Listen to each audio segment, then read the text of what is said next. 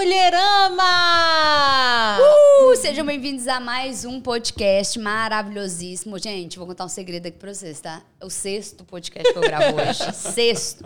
Conversei hoje aqui pra mais de seis meses, tá bom? Mas assim, nós vamos encerrar o dia com chave de ouro. Não, né? vai ser demais, não foi? Que dia produtivo, que dia cansativo, mas que gostoso. Cada pessoa que assenta Não, aqui, a gente aprende certeza, mais. muito Nossa. construtivo. E eu tenho certeza, ó, por favor, gente, valoriza, valoriza as pessoinhas aqui, né? Valoriza, porque a gente está levando um conteúdo de qualidade. O mais importante é isso. A gente está se esforçando para trazer pessoas aqui que levem informação de qualidade, fazer um bate-papo descontraído, dessa forma que a gente faz mesmo assim, que é um bate-papo, né, Não, é Ana? um assim? bate-papo, É um bate-papo informal, descontraído, para a gente levar as informações da forma mais leve possível para você, que a vida já está pesada demais. Com certeza. Antes da gente começar a conversar com o nosso convidado, mas já adianto que a gente vai falar, conversar com o psiquiatra e vamos falar sobre saúde mental, porque eu acho que é, deve ser o assunto mais desejado e almejado É aí de todo mundo, né? E a gente tem visto muitas carências mentais aí na galera, na sociedade. Mas, enfim, te lembrar de você se inscrever no nosso canal, tá? Então, essa é a sua missão número um. Hoje é de graça. Clica aí no botão, bonitinho.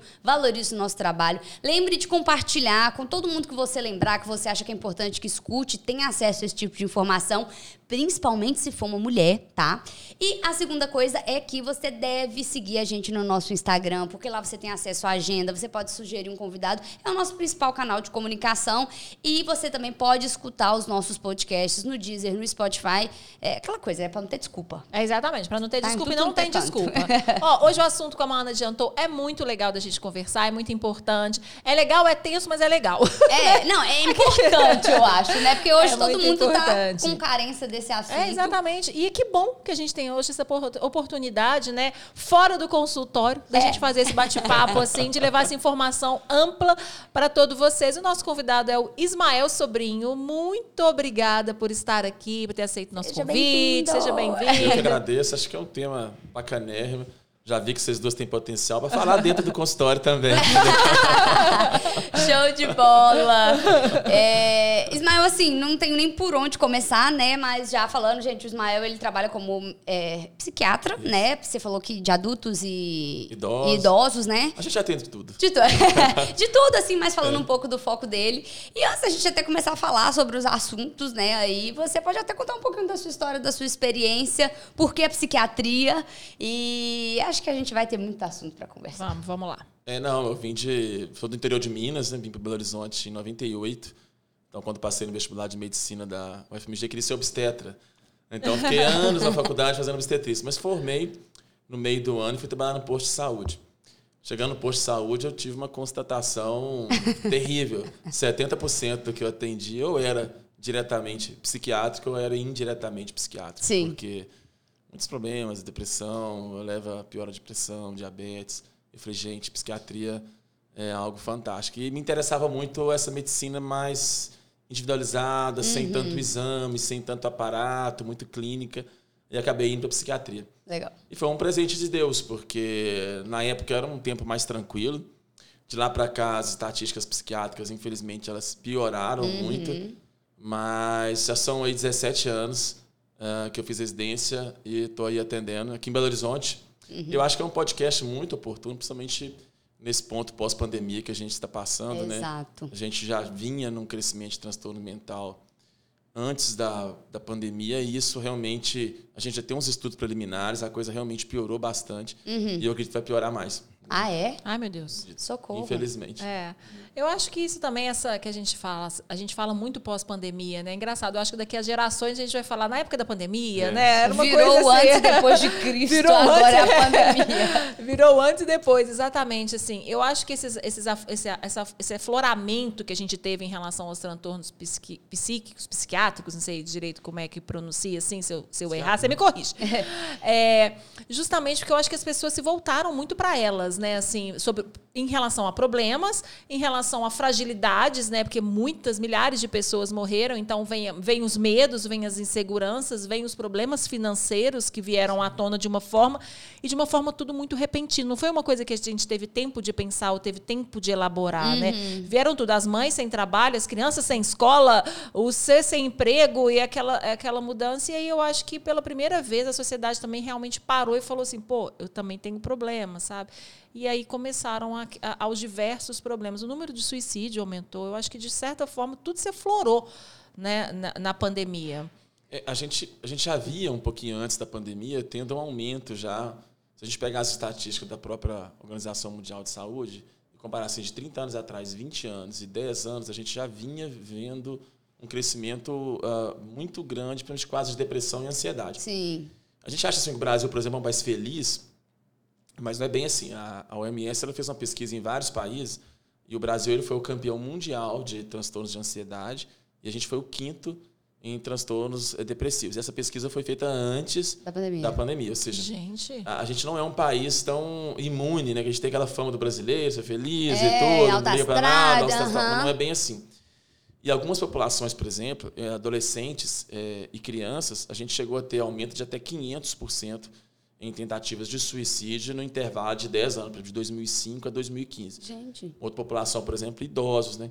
Pelo que a gente eh, pensa que idosos têm depressão, que pioram, uhum. e essa população também aumentou muito. E aí a gente tem que falar um pouquinho dessas mudanças, né? Que elas, a pandemia ela acelerou, mas as doenças psiquiátricas há 20, 30 anos atrás, né, a gente pensava muito assim no âmbito da genética. Uhum. Ah, as pessoas têm depressão porque tem genética, Sim. tem história familiar. Ah, e isso é um fato, né? Assim, a, a, uma grande parcela das pessoas com doença psiquiátrica, elas têm é, pai, mãe, tios, e isso ah, pode ter condição de vida boa, pode não ter se metido a estresse, pode estar vivendo o paraíso que essas pessoas vão ter, às vezes, um transtorno mental, independente de uma circunstância externa. Mas hoje, a, a maior parte dos pacientes que a gente vem pegando no consultório e vem tratando não são esses pacientes. São pacientes que eles estão é, com um quadro psiquiátrico muito fruto de um estresse crônico. Uhum. Né? A, a, o conceito da doença psiquiátrica, da causa da doença psiquiátrica, ele mudou muito nos últimos 10, nos últimos 5 anos. Né? Quando eu estava na faculdade, a gente escutava muito assim: ah, a pessoa tem uma depressão, tem uma ansiedade porque ela tem baixa de serotonina, Isso, ela tem baixa uh, de dopamina, ela tem baixa de alguma coisa. Isso já não é mais um, um, conceito muito atual. Hoje a gente sabe que a maioria das pessoas até tem esses neurotransmissores, tem essa, essa capacidade do cérebro de produzir essas substâncias, mas os neurônios não estão funcionando bem, eles não estão se comunicando bem, eles não estão passando a informação muito bem. E a causa disso, número um, realmente é a sociedade do cansaço é realmente esse ritmo de vida acelerado, é o estresse persistente. Quando eu falo estresse, é uma, a gente tem que diferenciar um pouco, né? Eu disse que genética explica parte, mas a maioria hoje não deveria estar na nossa frente sendo consultada, né? Uhum. Ah, é óbvio que antigamente não se fazia tanto diagnóstico, é óbvio que antigamente muitas pessoas é, não, morriam sem ajuda. Não se dava tanta voz dava também para essas né? questões. E então parte, obviamente, do tratamento, ele, do, do, aumento de casos, ele é também porque pegou pessoas que não se tratavam, né? Mas mesmo tirando essa, essa variável, o, o número de casos aumentou. E aí a gente vai para essa sociedade do estresse. O que é que eu falo? Ah, o estresse, a gente, todo mundo foi feito para ter estresse. Sim. Se a gente não tiver estresse, a gente não faz podcast, uhum. a gente não trabalha, a gente não tem energia. O estresse ele foi feito uh, ah, para você bater uma meta, para você Sim. correr atrás, para você criar alguma coisa. E o nosso cérebro ele tem uma regulação para isso. Né? A gente tem aqui dentro uma região chamada hipotálamo, outra chamada hipófise, que é uns botõezinhos que dão ordem para várias regiões do nosso corpo produzir os hormônios de estresse. Então, você já ouviu falar em adrenalina, uhum cortisol, já ouviram falar? Uhum. Então, assim, todo dia a gente produz um Eu tô lendo o livro, né? Então, eu tô, eu tá já, eu tô decorando é. tudo que você tá falando. então, assim, isso é um fato. Ou seja, a gente foi feito. Agora, a gente foi feito para viver picos de estresse. Né? Pico, queda, pico, queda, sim. pico, queda. A gente hoje vai vendo que é uma curva ascendente de estresse. A gente sim. não desliga, a gente está sempre é, conectado, a gente está sempre cobrado a uma produtividade, a gente está sempre realmente é, se sentindo é pressionado. E isso, esse estresse crônico, né, que envolve, depois a gente pode falar dos vários tipos de estresse, mas essa pressão que a gente coloca no organismo faz com que o nosso corpo, esses hormônios do estresse, eles ficam circulando numa intensidade muito maior do que eles deveriam circular. Uhum. E aí o que, que o corpo faz? Ele entende assim, nossa, o Ismael não está bem. Ele, ele precisa de estar numa guerra. Ele está precisando de um gás. Então, o que, que ele faz? Ele libera uma série de substâncias de defesa, de ataque. E essas substâncias, elas também assim, têm um efeito muito bom agudo, eles têm um efeito ali para te dar uma proteção. Então o corpo libera o que a gente chama de um monte de substâncias para combater como se fosse uma inflamação. Uhum. Então ele libera os, os, agentes de defesa. Então ele vai liberar lá prostaglandinas, citocinas, TNF, que é como se o seu sangue entendesse assim, opa, precisamos ali de dar um, um uma gás proteção. ali para dar Só conta. que isso uhum. quando persiste muito, esse excesso de estresse, ele começa a ter um efeito contrário. Ele começa a atacar o seu próprio organismo. Então, essa bomba química que no curto prazo ela é boa, quando ela persiste muito tempo, ela começa a atacar o seu próprio organismo.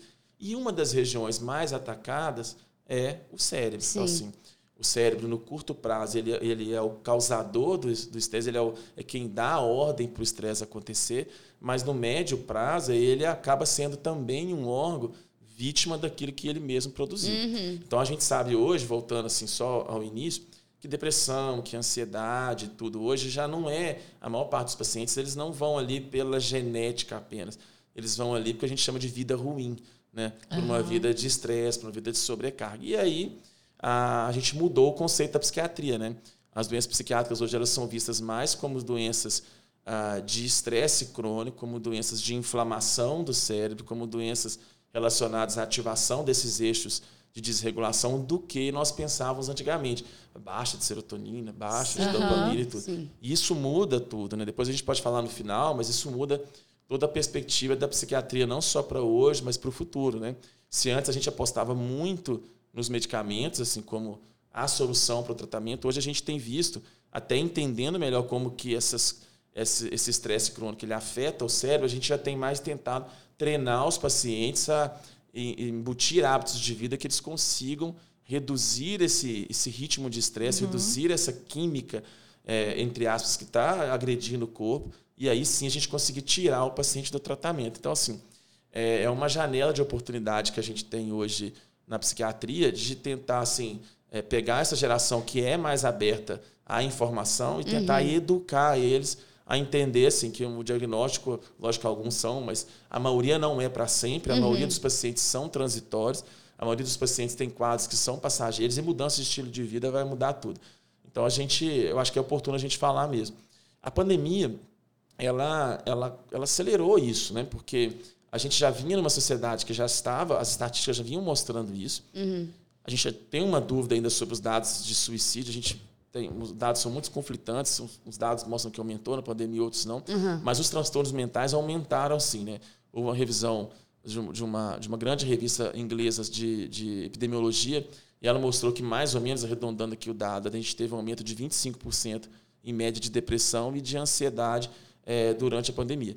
A gente teve, por exemplo, é, um aumento no Brasil, por exemplo, de algumas cidades como Belo Horizonte, teve um estudo, aumento de 300% a 400% de uso de medicamentos para dormir. Sim, né? uhum. A gente estava até conversando aqui off, né? É. Então, assim, é, realmente as estatísticas elas, elas têm mostrado isso. E por que, que eu acho que aconteceu? Tem todos esses fatores que você colocou, né? A, questão financeira, uhum. a questão do luto, a questão a, das escolas.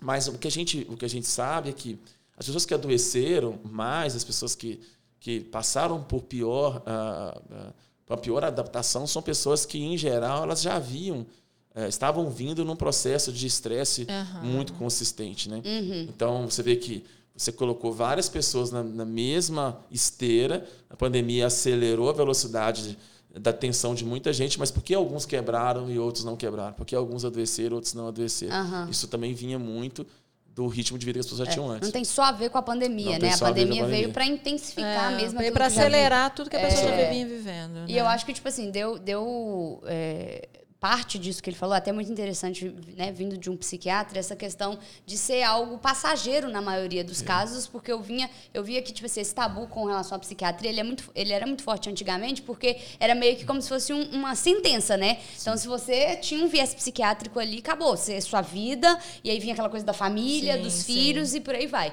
Então, hoje sendo uma coisa é, diretamente ligada com o estilo de vida na grande maioria dos casos, eu acredito que é, de certa forma é até reconfortante importante quando você conversa isso com uma pessoa que chega numa situação muito crítica, que às vezes acha que acabou tudo, mas na verdade está só começando. Não, né? O processo tanto de melhora de autoconhecimento, de, de é, reajuste na qualidade de vida, porque a gente é uma sociedade extremamente acelerada, né? É, exatamente. As e tem ficado cada vez mais, né? Eu acho que o imediatismo, a Na verdade, não só imediatismo. Eu acho que é a questão assim, de você provar que ter, ter que ser uma pessoa muito enquadrada dentro dos padrões da sociedade. A gente pode falar que a gente está quebrando uma série de preconceitos. Uh, hoje a gente fala de racismo de forma mais aberta, a gente fala de feminismo aqui de forma mais aberta, mas, ao mesmo tempo, a gente foi se enquadrando em outras questões indiretas, assim. Uh, de cobranças externas, por exemplo, física, é, de produtividade. Nossa, aquela pessoa acorda 5 horas da manhã. É, a gente se cobra, a gente conversa sim, e fala assim, gente, a pessoa acorda 5 horas com da manhã, certeza. não consigo acordar nem 10. Sim, sim. Sabe? E aí você fala assim, nossa, aí você começa a vir a culpa de sou só eu e tal. E aí eu acho que isso também acelera aquelas outras cobranças que talvez estavam até adormecidas em você, mas que Sim. as redes sociais te trouxeram à tona, né? Assim. Com certeza. É, as redes, assim, a rede ela não adoece por si só, né? Uhum. Mas ela tem um efeito sim de potencializar isso. A gente sabe, por exemplo, que você pega uma comunidade rural e você aumenta a conexão digital daquela comunidade, você aumenta a incidência de transtornos mentais, ou seja, é, a exposição à tecnologia, e isso já tem vários estudos sobre isso, é, horas de redes sociais versus depressão e ansiedade. Você tem uma correlação é, realmente direta. É, tempo de exposição à tela, você uhum. tem uma relação direta. Então, assim, de fato, é, a tecnologia em si ela não é ruim, mas ela tem intencionado. Né? Isso é, não só pelos aspectos também comportamentais, como você colocou a gente sabe, por exemplo, que quando você tem a exposição à tela do celular, você tem contato com radiação, isso muda teu ritmo de sono, isso tenta, a própria hoje o telefone tenta escurecer amenizar, a tela, amenizar uhum. um pouco. Sim, sim. Mas por quê? Porque eles sabem disso, né? Isso aqui emite um pulso eletromagnético. Então, assim, a gente está diante sim, de, uma, de uma sociedade de muita transformação. Mas quando a gente é, vai ver esses pacientes, assim, tem umas pesquisas muito interessantes.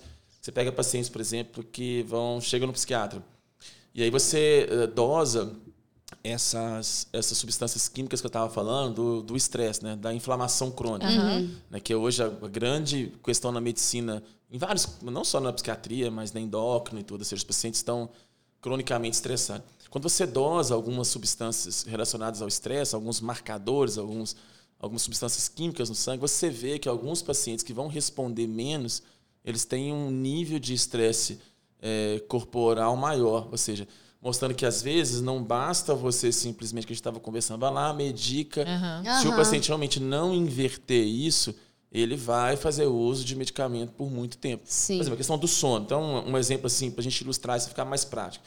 O, o, o, cérebro da gente, ele começa a dormir, na verdade, no pôr do sol. Então, assim, quando começa a escurecer, e teoricamente o cérebro já vai mudando um pouquinho a configuração. Ele já Sim. vai fechando algumas janelinhas, alguns aplicativos, ele já vai ligando outros, para realmente te começar a desligar.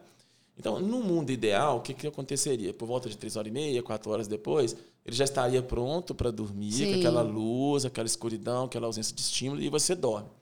Hoje o que acontece? Vou dar um exemplo bem simples. Você está aí, 5 e meia da tarde, escureceu, você pega o celular, live, série, um monte de coisa, é, um monte de boost. Uh -huh. E aquilo ali é o quê? É luz, uh -huh. né? é radiação, porque é a, estímulo, a, blue light né? é uh -huh. estímulo.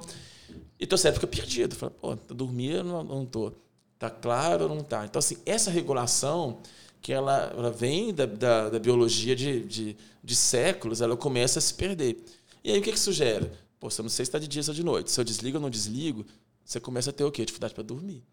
Então, assim, aí você vê é, vários estudos, por exemplo, que só de você suspender tela é, uma hora antes da pessoa dormir, ela já, melhora, já melhorava muito a qualidade do sono. Uhum. Né? Por isso o sucesso, às vezes, de, uh, de tipo o Kindle, coisas que tentam amenizar, é, amenizar essa, essas questões. Né? Mas o certo seria, exemplo, ficar no papel, né?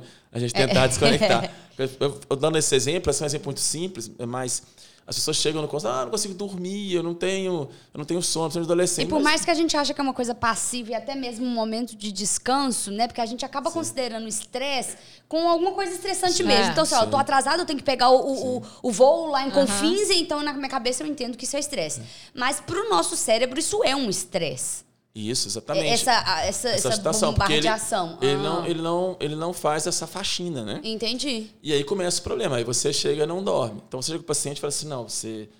Como é que tá a exposição à tela? Tá, não, fica no celular, eu durmo com o celular.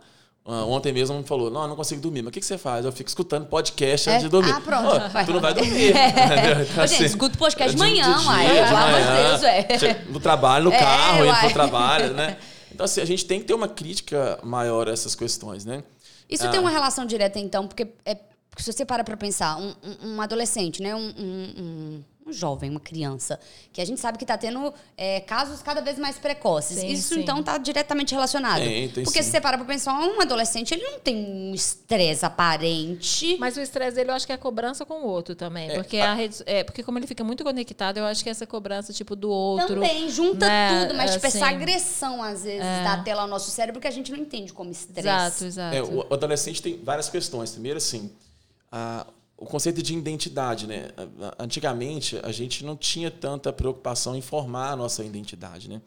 Tem um sociólogo chamado o Zygmunt Bauman, ele falava isso, que o livro dele chama Identidade. Então, assim, a gente herdava a identidade, ou seja, a cultura, a sociedade, a família, a igreja, o Estado, seja lá o que for, ela me dava um bloco ao qual eu me enxertava naquele bloco e ali eu não precisava ter tantas preocupações com tomadas de decisões, com escolhas, com rumos de vida, ou seja, a vida ela tinha uma, um trilho que eu, seus pais diziam, segue esse trilho aqui, ó, que vai dar tudo certo, né?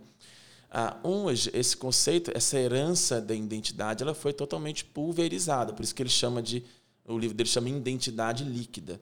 Ou seja, o, o adolescente, o jovem, ele vem herdando cada vez menos isso da cultura, da sociedade, do meio.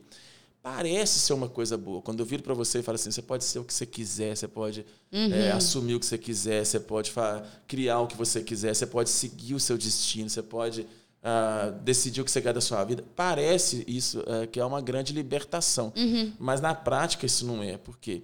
Porque isso acaba colocando uma pressão adicional concordo. que o jovem anteriormente ele não tinha. Ele Sim. amadurecia dentro desse bloco estruturado e lá um pouco mais tardio ele tinha essa, essa questão. Ou seja, a, a vida ela era menos é, distópica, ela tinha ah, menos alternativas.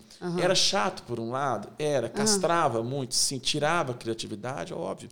Mas, ao mesmo tempo, hoje, a, a gente libertou demais, mas as pessoas não sabem. Lidar então, se eu posso ser o que eu quiser, se eu posso decidir tudo, eu me sinto pressionado. Então, se eu não estou feliz e se o mundo me oferece, teoricamente, amplas possibilidades, o problema, então, está em quem? Está em mim. Então, eu sou incompetente, eu sou uma pessoa que não tem capacidade, ou, ou, ou, ou se volta, né? Se você não traz para você, ou você volta numa questão do mecanismo externo, né? Não, então o sistema conspira contra mim, a direita, a esquerda, o centro, etc. Uhum. Então, assim, vira também uma coisa é, quase que paranoica também. É, se o problema não é comigo, então todos estão contra mim. Exatamente. Aham. Então, assim, isso é um grande problema hoje do nosso tempo. E aí se junta a, a tecnologia, aí a tecnologia ela vem catalisar isso, né? Todo mundo faz sucesso, todo mundo Le- tem entendi. bem-estar, né? Entendi. É, e aí a gente esse esse a gente tem tanta coisa interessante sobre adolescentes e jovens, por exemplo, a gente sabe que esse mecanismo de curtir ou não curtir, seguir ou não seguir, mas essa coisa da resposta muito rápida da Sim. rede social, eu faço um post Aham. e eu observo se como é que foi a repercussão dele em uma hora ou duas horas. Isso tem condicionado as pessoas, a, o cérebro de- dos adolescentes a querer ter uma resposta a, a, é, afetiva, comportamental mais rápida. Então, Sim. quando eles vão para para a vida real, para o dia a dia, isso não é assim, né? sim. Isso é uma coisa muito demorada, você não conquista. Então, a, a sensação ah, de, de, de não só, né, como de exercer a linguagem, mas o sentimento, quando vai para o presencial, é, de rejeição, às vezes, de empatia, ele vem Aham. caindo. Entendi. Então, assim, se frustram aqui e se frustram mais, ah, mais fora ainda, né? Então, Quando assim, vê que não, o aqui não se aplica ao mundo real. então, assim, é muito multifatorial, né? Eu, eu penso que, e isso não sou eu, né? A, a- essa pulverização da identidade, essa pulverização, que a gente chama que é o conceito de ancoragem, né? Uhum. Antes eu, eu colocava âncora e aquilo ali deixava meu barquinho mais ou menos sustentado. Aham. A gente tirou as âncoras todas, né? Entendi. E parece um discurso lindo, mas na verdade esse discurso não tem funcionado, porque eh, se Tem um tivesse monte de barco perdido tá aí no perdido, mar. O pessoal está naufragando como nunca. Então, isso tem, tem que gerar uma, uma reflexão uh, sobre que tipo de cultura a gente vai ter. Né? Uh, nem aquela hipercastração, nem aquela coisa que me enxertava um bloco e eu não tinha opção, mas também a gente precisa de herdar mais. Né? A gente não pode romper esses laços sociais, a gente não Sim. pode romper tradições, a gente não pode romper estruturas familiares, a gente não pode perder isso, porque senão nós vamos gerar uma, uma, uma geração de pessoas ainda mais doentes. Quando vai para o adulto, isso também se torna é, comum, né? frequente, porque aí a gente vem é, aquela, aquela frase, né? É, trabalha enquanto eles descansam, ah, produzem. É, sim, eu não aguento isso. Você vai ter um AVC, você Mas... vai ter um câncer, você vai ter uma coisa assim. É. Né? Então, infelizmente. O tal é... do mindset super produtivo, a gente já falou disso aqui também é, com uma convidada. Porque... Tipo, ai, parece que tá todo mundo voando e você não consegue voar, a tal da, acordar às 5 da manhã, ou enfim, fazer qualquer outra coisa surreal. É, é, é falar exatamente isso, porque a gente vive a era da positividade tóxica, né? É. Tem um, tem um coreano que os livros dele são muito bons, são fininhos, que a gente vai assistindo, a gente pode. Ele chama Shuhan. E ele tem um, um, um, livro que chama. Tem vários, mas um dos mais legais dele chama Sociedade do Cansaço. Sim. E que ele vai falando exatamente isso: que a, a cultura hoje. Ele é coreano, mas ele mora na Alemanha. Sim. E a cultura hoje ela tem um excesso de positividade. Então a gente vende muito essa coisa que tem que ser produtivo, Sim. ser top, ser é o máximo. E aí fica coisa fácil, você tem que trabalhar suas crenças. Você tem que mudar seu mindset, você é. tem que simplesmente acordar e dizer yes, é. e etc. E tal. É, exatamente. Assim, é tão fácil, né? Então, só que não é assim. Sim, ah. exato. Então, essa, ele diz que uh, é tão se preparar para a positividade que as pessoas perderam a capacidade de lidar com a alteridade, né, com o outro, uhum. e com esse polo da negatividade, né? Então que ele existe, que ele existe né? e ele é mais comum do que uhum. a gente pensa, né? Sim. A vida não é esse conto de fadas, a vida é difícil, Sim, ela, é, ela é, pesada, né? É. Uma das coisas que a gente primeiro faz no consultório quando o paciente chega é a gente mostrar para ele que não é só ele que sofre, né? De que às vezes ele se sente único, não só eu sofro, só uhum. eu sinto essas coisas, uhum. só eu me sinto desesperado, só eu sinto às vezes que não tenho esperança, só eu sinto às vezes que eu não tenho fé, só, só eu sinto às uhum. vezes que o mundo não faz sentido. Não, calma. As pessoas, muitas pessoas, a maioria pensa assim. Sim. Então, esse, essa, essa positividade tóxica, ela no adulto, ela tem sido um problema grande. E aí vem né, os, os problemas né, da, dessa onda é, coach, dessa onda é, da dos treinamentos de fim de semana, né? uhum. né? Dessa, dessa obsessão por gurus de, uhum. que vão num, num, evento, num sítio, fazer um monte de, de atividades com você lá, a vida vai mudar em uhum. dois, três uhum. dias. Então, assim, essa busca é, moderna da rapidez, ela está muito inserida disso que a gente estava conversando da sociedade, do cansaço elétrico, que a gente vai buscando que é a salvação, né? Sim. Assim, quem que é o salvador? Ah, na moda agora é o fulano de tal, ele tem um curso, ele tem isso, ele tem aquilo, ele tem E outro. na grande maioria das vezes a pessoa no bastidor é, ela é. tá indo de mal a pior é também. Isso, a pessoa, a pessoa, é, é, tipo assim, na saúde psiquiátrica. E a pessoa dela. tá colocando no outro, muitas vezes, a responsabilidade dela também, sabe? Assim, dela buscar a cura dela, dela buscar se entender, e ela, ela busca a salvação. É exatamente é. isso. A gente está vivendo. Eu, eu, eu te, falei outro dia isso uh, com uma amiga minha. a gente está vivendo a, aquela era assim da gente colocar nos gurus, nos mentores, assim, a, a, questão de, de falar assim, não, mas o que ele fala é certo. E criar aquelas comunidades que antigamente. É, que a gente sabe de casa, assim, que as pessoas. Seitas. Que se, exato, uhum. de seitas. É. Que to, e que as pessoas se matavam por um ideal em relação àquela pessoa. A gente sabe que isso era uma coisa muito que eh, está acontecendo e que acontecia, assim assim mais, com mais frequência justamente por isso. Porque a fragilidade mental está tão grande que uma pessoa, às vezes, sem preparo, sem conhecimento, sem estudo. Sabe o que mais é, impressiona? Obviamente. Às vezes, assim, não falando só em relação aos coaches, assim, mas falando em Não, porque tem coach bom, né? A gente, é, não coach, falando, assim, é. Quando a gente fala coach, não é tem pessoa capacitada, é, que faz treinamento, que exatamente. já está no mundo okay. que tem uma maturidade, já está no mundo corporativo, ou seja, eu posso ser coach de alguma coisa, que eu tenho muita experiência na área, né? Mas é exatamente isso. Né? A gente está falando de pessoas que às vezes nem sabem especificamente sobre o que é o Sim. que ela está falando. Ela não estudou sobre. Mas a empatia, a simpatia, a oratória da pessoa é muito boa e te convencem, certeza, sabe? Sim. Te convencem a acreditar que você também não é capaz, que você precisa dela. Com certeza. É com isso, certeza. Que é isso que é a fragilidade que eu vejo. Eu tenho dois filhos adolescentes, um, um mais velho, já uns 18 anos, que passou por uma crise na, na adolescência muito difícil, mas mas se encontrou. E eu vejo isso na fragilidade dessa, da, da adolescência como uma menina de 13 anos, sabe? Eu vejo pelas frases, uh, pela, pelos amigos. Ao mesmo tempo que eles estão muito maduros, eles estão perdidos. Sim, sim. Eles estão perdidos. E eu, eu tenho uma conversa muito aberta com a minha filha e com as amigas dela que estão lá, a gente conversa muito, e eu vejo a fragilidade justamente deles precisarem. E das vezes eles estarem impedindo só o norte, que é exatamente isso que você falou. Eles ah, não precisavam, coragem. eles é. não precisavam, neste momento, estar preocupados com outras coisas, Exatamente. sabe? Eles só precisavam de, de estar ancorados ali para crescerem naquela, naquela coisa que talvez ali mais para frente eles fossem descobrir, que seja parte, vamos falar de sexualidade, que seja parte de, de o que for, independente do que for, muito cedo, talvez não é o momento, sabe? Eles estão realmente muito perdidos. E eu vejo eles muito tristes e depressivos às uhum. vezes. A quantidade de gente que está mudando de escola porque aquela escola não se adequa à realidade sim. do meu filho, sim, por sim. exemplo. Gente, Ana, a gente viveu isso. Não é a minha geração da Ana, é uma geração muito distante, assim, a nossa da Ana. Quase Mas, assim, nada. É, quase nada. Mas assim, se você for pensar assim, a gente não tinha essa opção de mudar da escola porque a escola não parecia não, com a gente, não. Você ficava lá por é, bem, gente, por mal. Eu escolhi aquele aquele ensino, sabe? Era uma coisa assim, não era assim. Hoje em dia, ah, a escola não se adequa, meu filho está triste né? por causa da escola, e na verdade é um todo, né? Não é o todo, é o todo, na verdade. É, né? é esse conceito né, que a gente chama de atomização, né? A atomização é isso, você. É, atomização é você tornar cada pessoa um ambiente único.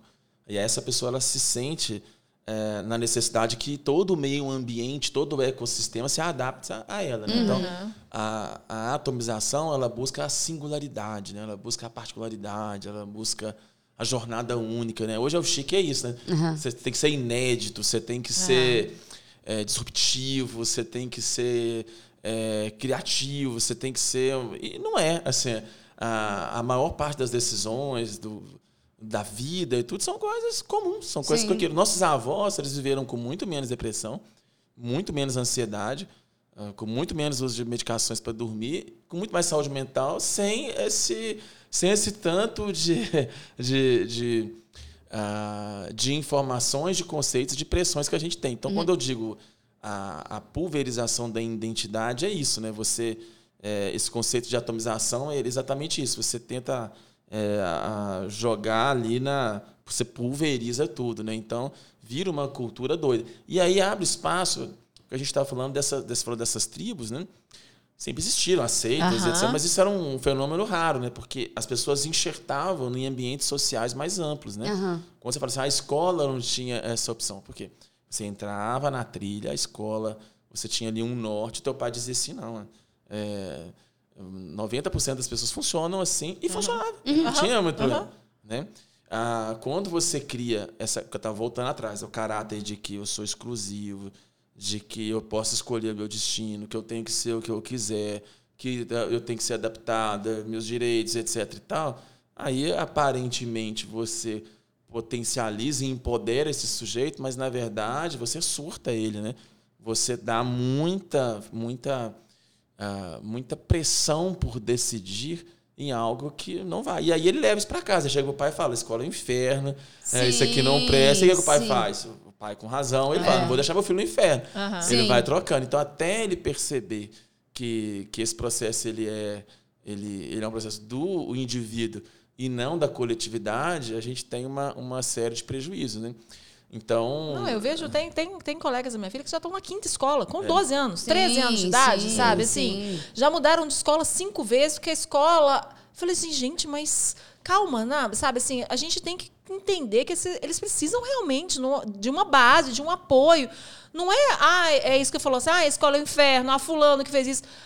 Gente, ele precisa, ele, ele precisa ser frustrado, é. É, ele precisa passar por, por, por, por, problemas, porque a gente não pode criar também e, e, ter essa, essa perspectiva de que ele vai ser aquilo que ele vê nas redes sociais. E eu acho que isso também vem de uma culpa paterna e materna de, da, da da ausência ou do excesso de trabalho, de alguma coisa, e de não querer que os filhos dela também se frustrem com a família, e de sabe? Até mesmo de, eu acho, de não saber lidar, entendeu? Exato, né? também, talvez Pensa, com essas os mudanças. nossos avós, eles lidaram muito menos com essas questões mentais Então aí vieram os nossos pais, né?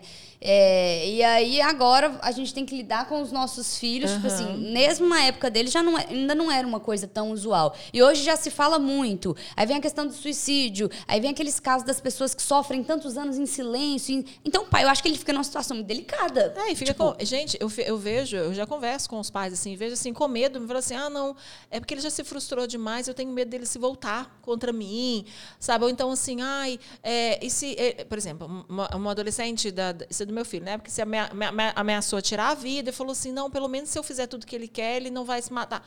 Sabe? E, na verdade é o contrário, né? E na verdade, talvez se você der a rédea que ele quer, e talvez você consiga segurar ele psicologicamente ali naquele momento.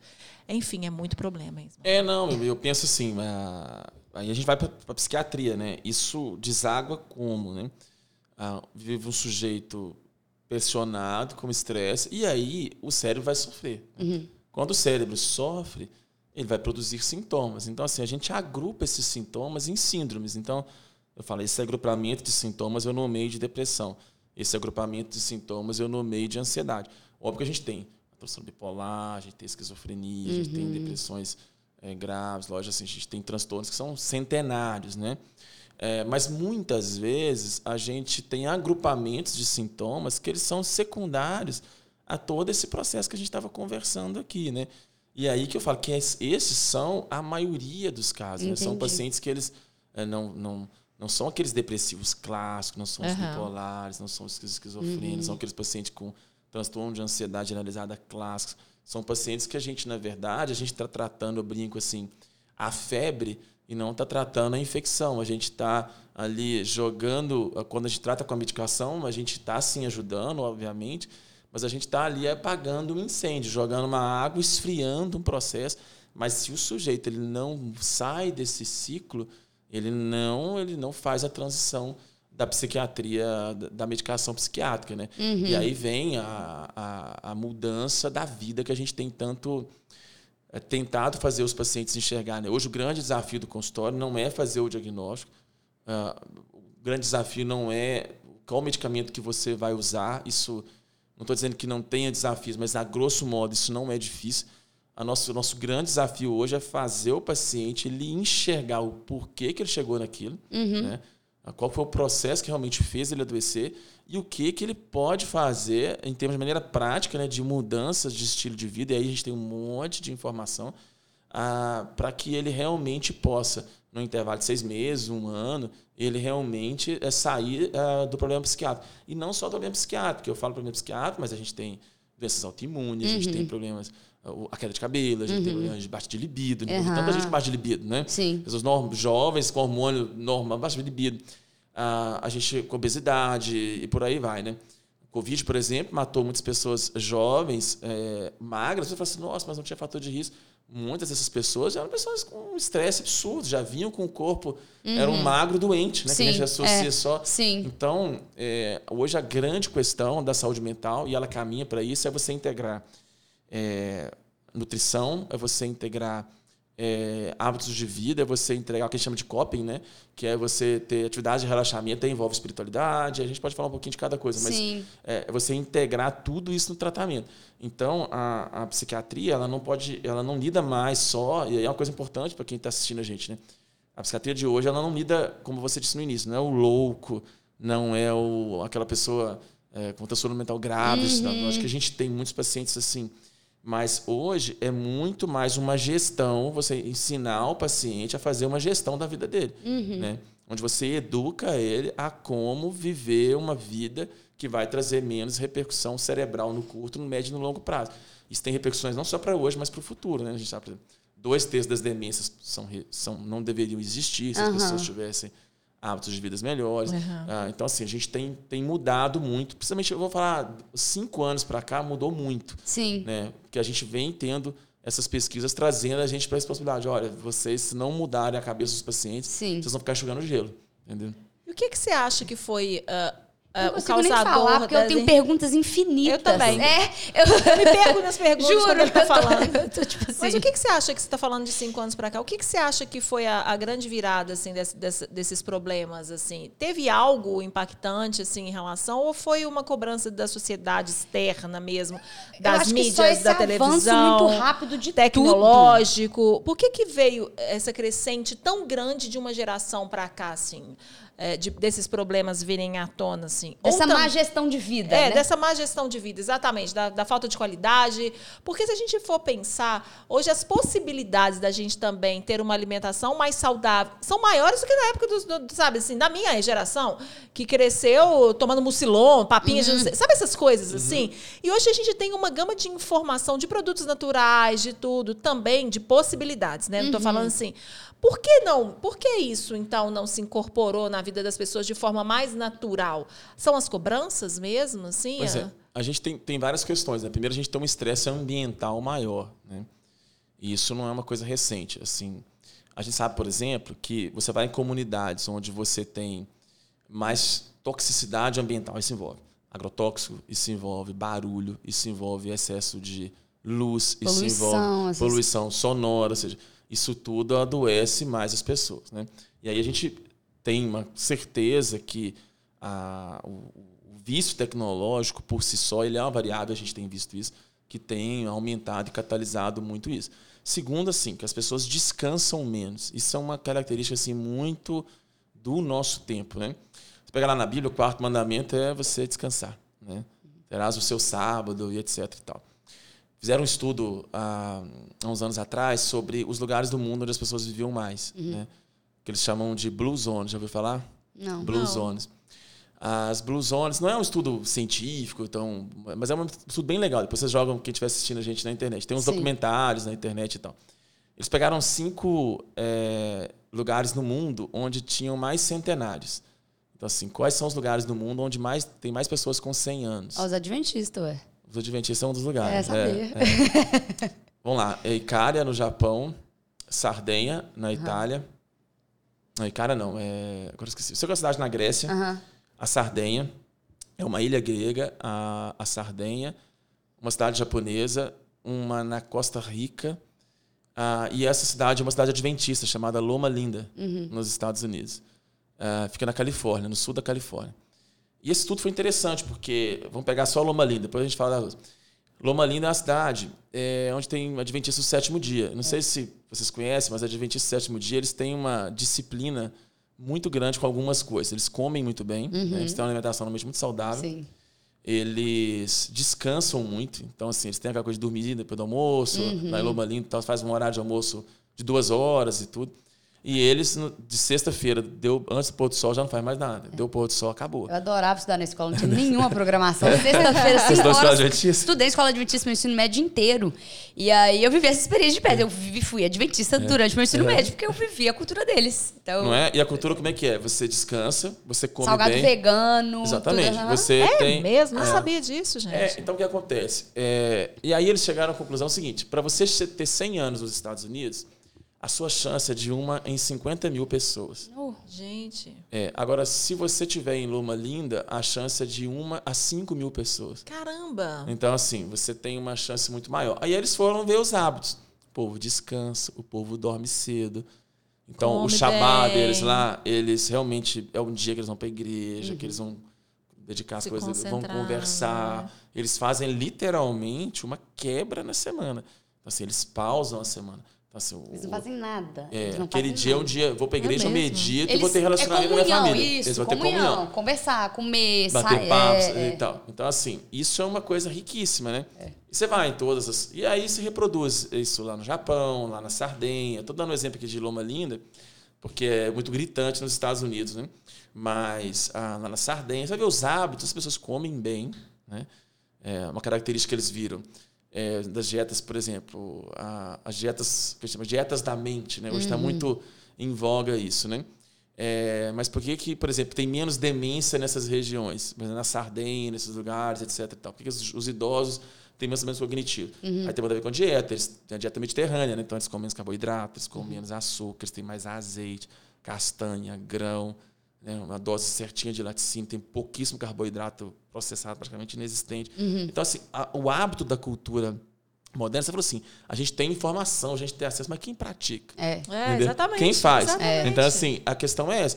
É, é bacana. A gente tem, tem pesquisa, por exemplo, mostrando que se você faz é, 120 minutos de caminhada por semana, isso já reduz, já aumenta a sua expectativa de vida em quatro anos. Já é, uma, é, um, é um, um- é um fato. Foi um estudo de Taiwan. Se eu não me engano, é 90 ou 120, agora eu não lembro de cabeça.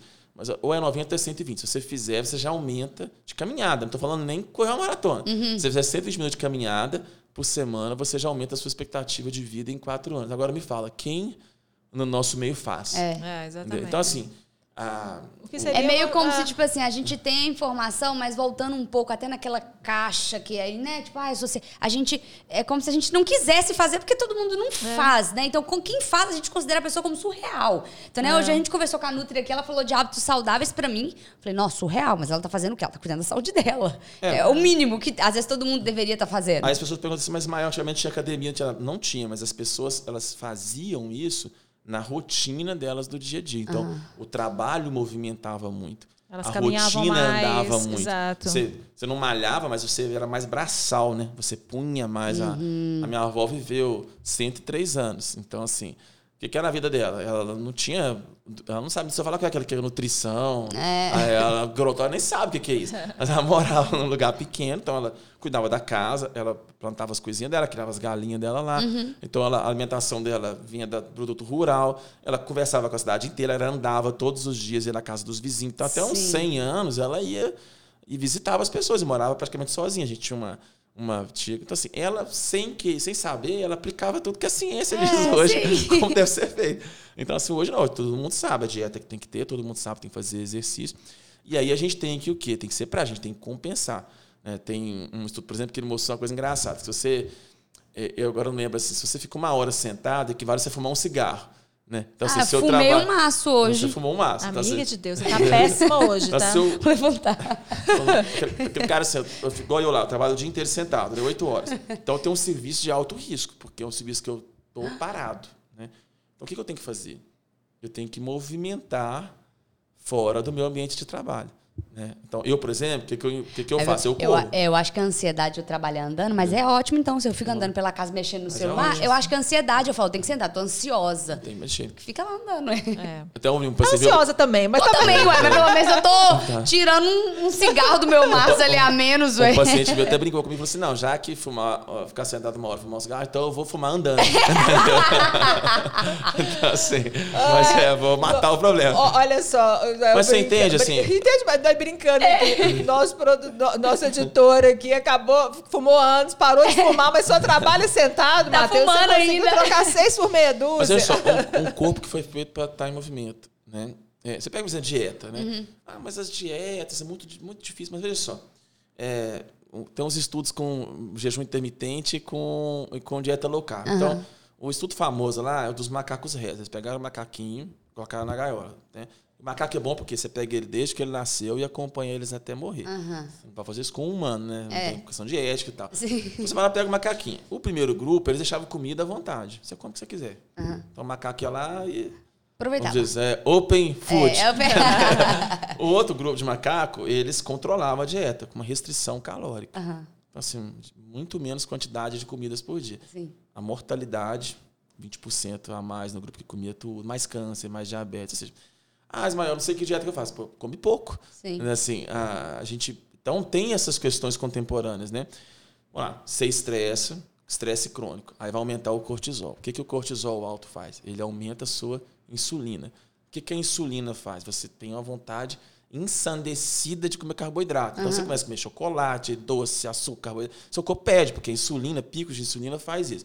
E aí, o que, que você faz? Aí você começa a ganhar peso. Aí você fala assim, nossa, mas eu nem como tanto estou ganhando peso. Na verdade, né, fisiologicamente, seu corpo está lá com um monte de pico de insulina. Aí o que, a pessoa faz? Ela vai lá e toma uma pinga de remédio de emagrecer. Então ela soca a mão no Venvance, ela soca a mão no, no Proporex, no Ospotramina, alguma coisa assim. E aí ela perde peso um mês, dois, depois ela engorda tudo de novo. Por quê? Porque o mecanismo que está lá por dentro que é esses picos de estresse, ele não está sendo tratado. Então, assim, eu vou ter, vou viver naquela gangorra uh, de, de altos e baixos peso. Então, assim, é simples e é complicado ao mesmo tempo. Isso porque que a eu tô questão pensando é praticar. na minha cabeça, tá maluca. Né? A questão é praticar. E isso é saúde mental. Porque, Ismael, assim, olha só, são nove e meia, o consultório fica aberto. Vamos, e aí, assim, o podcast de mulher, as mulheres acabam sofrendo mais, né? Demais, porque aí pensa, a gente volta É. trazendo aqui agora para o nosso ecossistema feminino, que a gente é, fala tanto, né? Já conversamos muito aqui, por exemplo, a mulher, diferente do homem, né? é, a mulher é mulher, a mulher é esposa, a mulher é mãe, a mulher é mulher, a mulher. Empreendedora, Então, a mulher é né? empreendedora. Então, tipo assim, acaba que a mulher é multifunção por N motivos. Isso, então, é, potencializa, obviamente, tudo isso que a gente está conversando. É, e assim, é, a gente tem também que separar a questão biológica. A mulher, ela tem duas vezes, mais ou menos, depende do estudo, mais chance de ter problema psiquiátrico do que homem. Né? Então, assim, a gente... Depressão, por exemplo, tem duas vezes mais chance de ter em, em mulher, duas a três, do que em homens, né? Em parte, isso é explicado por tudo isso que você falou. A jornada quádrupla, é, a pressão da maternidade, todas essas questões psicossociais. Sim. Mas assim, a gente sabe que a mulher, o cérebro da mulher, ele é muito vulnerável à oscilação hormonal. Então, assim, o que que a mulher tem de diferente do homem? né? Os hormônios sexuais femininos. O cérebro da mulher é como se os hormônios, o estro- o estrogênio, a progesterona, esses hormônios que os ovários produzem, eles são meio que eh, fertilizantes, eles são meio que eh, potencializadores, eles são meio que eh, substâncias que dão um suporte para os neurônios funcionarem bem.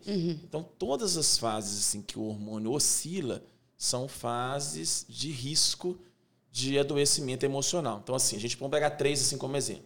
A TPM, que todo mundo fala, não, eu tenho a TPM e tudo. Tem mulher que tem o que a gente chama de transtorno disfórico pré-menstrual, que é a super TVM. Ou seja, Não é bem uma TPMzinha, a pessoa fica deprimida, ou agressiva, ou irritada. É um distúrbio de humor mesmo, assim, grave. A pessoa fica. Vira o cão numa semana, depois passa e volta. Ou seja, Acabou, é. o que, que é isso, né? Por que, que algumas mulheres têm? Algumas mulheres são mais sensíveis a essa variação hormonal. E aí, essa super TPM, você tem que ir lá e tratar. Mas quem está assistindo a gente, se uma semana no mês, na TPM, você vira o disco emocional todo, depois você cura, isso pode ser um transtorno disfórico pré-menstrual. Ou você joga lá no YouTube, lá, jogar super TPM, no meu canal já tem, super TPM. Você vai lá e assiste. a gente assiste todos os vídeos É. do canal dele, tá? eu já assisti lá. Agora, Vou, você vou pode... maratonar hoje. Calma, me calma. aguarde. Aí você pega o pós-parto, né? Está lá a placenta, que é a produção de hormônio, aquela bomba hormonal. De repente nasce o menino, você tira o hormônio, faz assim, ó, Corta do corta nada. vez. Então, assim, muda a configuração hormonal muito rápido. Então, é um risco que depressão. Então, pós-parto. puerpério é É isso. isso, né? Assim, o puerpério tem ah, o neném, tem a vida nova, tem o não dormir, tem a... tudo isso é importante. Mas o hormônio, a química, a biologia nessa hora ela pesa muito. E aí entra o que a gente está falando da menopausa, né? A menopausa também é um problema muito importante. Muita mulher que nunca teve depressão, nunca teve nada, passou a vida zerada, entra na menopausa, o que, que faz? O estra- o estrogênio cai, ela entra em falência ovariana e aí um percentual grande de mulheres vai ter a primeira depressão, a primeira ansiedade e tal. E recentemente, isso também é uma coisa mais recente, nós vimos que não é só isso também. Eu falei aqui no início que da, da estresse crônico, Sim. diz que isso inflama, de que isso gera uma toxicidade. Hoje, as pesquisas mais recentes que vão tentando estudar por que, que mulher adoece mais e tudo, tem um estudo britânico recente até muito importante nisso, o cérebro da mulher tem uma reação ao estresse mais excessiva, ele tem uma reação inflamatória maior. É como se a mulher, no, no- no mesmo estímulo, ela desse um boost é, desse, desse eixo de estresse maior do que o homem. E isso, em alguns estudos, como a depressão, por exemplo, tem sido vista como uma doença do estresse crônico, uma doença inflamatória, e, os estudos mostram que a mulher, em geral, ela inflama mais que o homem. É, e você vê que doenças autoimunes são mais comuns em mulheres, né? A maior parte delas. Então, como a mulher inflama mais, isso também tem sido uma explicação do porquê que as mulheres têm mais problemas psiquiátricos do que os homens. Ou seja, isso não é também só uma questão dos papéis sociais. A, a, a neurobiologia da mulher, ela realmente é mais propensa pela questão hormonal e pela questão da inflamação, do estresse inflamatório. Sim. E aí isso tem também é, feito uma série de tentativas de pesquisas e tudo para tentar atenuar isso. Então, assim, mulher é fator de risco mesmo. No consultório mesmo, um, 80%, tudo bem que homem é mais difícil levar para consultórios. Tem uma resistência, uma resistência um maior maior, e tudo, mas assim, em geral, realmente a gente tem muito mais paciente psiquiátrico mulher do que homem. Agora que você estava abordando desses picos da mulher, né? A, a, a- a- Uhum. Enfim, acabamos de conversar eles todos aí. É, TPM, TP isso. pós-parto e menopausa. E esses métodos contraceptivos, eles entram aí nesse meio do caminho, colaborando ou piorando com alguma dessas situações, né? Porque eu sei que tem hormônio ali, hormônio aqui, você toma tantos anos, e um solta aquilo, o outro solta aquilo outro. Quando para de tomar um anticoncepcional, tem muita gente que, né, que percebe ali essas questões de ficar com esses sintomas. Ai, tô com mais raiva, tô estressada, tô Sim. com... E Como que é? Como fica? Pois é, porque a gente tem Minha assim, maior incógnita é isso do anticoncepcional. Tipo assim, se tem uma... Não só anticoncepcional, como qualquer outro método É, hoje tem também aquele tipo da beleza É, que as é, aquele negócio que colocam e que fala que elas ficam muito nervosas, porque É. Depende- libera não sei o é. que, não sei o que lá. Depende muito do hormônio que você coloca, né? Assim, a pílula, a pílula é uma invenção maravilhosa, né? Porque trouxe uma autonomia e tudo. Mas a pílula tem seus prós e contras, diminui a libido, né? Não estão, estão todos, mas tem mulher que é muito sensível Sim. à pílula, Sim, né? sim. Mas assim, falando da psiquiatria, o que acontece? A gente, quando tem uma paciente com uma super TPM, que é essa, esse cão chupando manga na, na pré-menstrual, a gente tem algumas abordagens que podem ser feitas. Aham. Uma abordagem é você realmente dar antidepressivos, que, que são. Mas por que, que você dá um antidepressivo? Porque quando você sobe, aumenta a transmissão, principalmente serotoninética de serotonina, nessas mulheres, esses sintomas de super TPM eles atenuam bastante. Então, assim, essa oscilação ansiosa de humor ou depressiva, ela fica bem redondinha. Então, assim, é muito comum a gente passar um inibidor de recaptação de serotonina e a gente conseguir deixar a mulher super reguladinha e tudo. Entendi. Agora, em algumas mulheres, isso não é suficiente. Ah, digamos que a oscilação hormonal é tão grande que ela ganha do, do remédio. Aham. E aí, em algumas Aí é o cão mesmo, Aí né? a gente faz, às vezes a gente opta por um tratamento de emendar cartelas. Então, assim, Entendi. a gente pode, por exemplo, tem estratégias. Depende muito do paciente. A gente coloca tr- três menstruações no ano, então você emenda quatro cartelas e falam. Cada Entendi. caso é um caso. Então, o anticoncepcional, nesse caso, ele... Ele pode ajudar. Isso, entra Por como um regulador. Por isso que muita mulher fala, pô, parei a pílula, Uhum. pô, meu libido subiu, eu fiquei bem, mas é, em compensação fiquei nervosa demais. Por quê? Porque o hormônio dava uma equalizada, a pílula dava uma equalizada no hormônio. Entendi. Lá na menopausa, aí é uma questão interessante. Quando a mulher começa a fazer a transição da menopausa, o climatério, é, ali tem uma janela de oportunidade. Se ela começa a, a ter uma. E aí o climatério envolve várias coisas. Eu tô falando aqui a parte psiquiátrica. Aham. É, é muito interessante quando a mulher tem critério, tem história familiar que permite fazer reposição hormonal, porque nem todo mundo pode, tem as questões de câncer, de trombose. né? Mas quando o ginecologista libera, ah, não, pode fazer. Isso é muito bom, porque isso traz uma transição do cérebro muito melhor. E aí a gente vê na prática isso. Paciente que está lá com depressão, alguma coisa assim, quando ela faz reposição hormonal, ela tem uma saúde física e mental naquela transição muito melhor. E aí é uma janela de oportunidade. Que a mulher às vezes chega, estourou a menopausa, já passou quatro anos, aí ela já não é mais o, momento.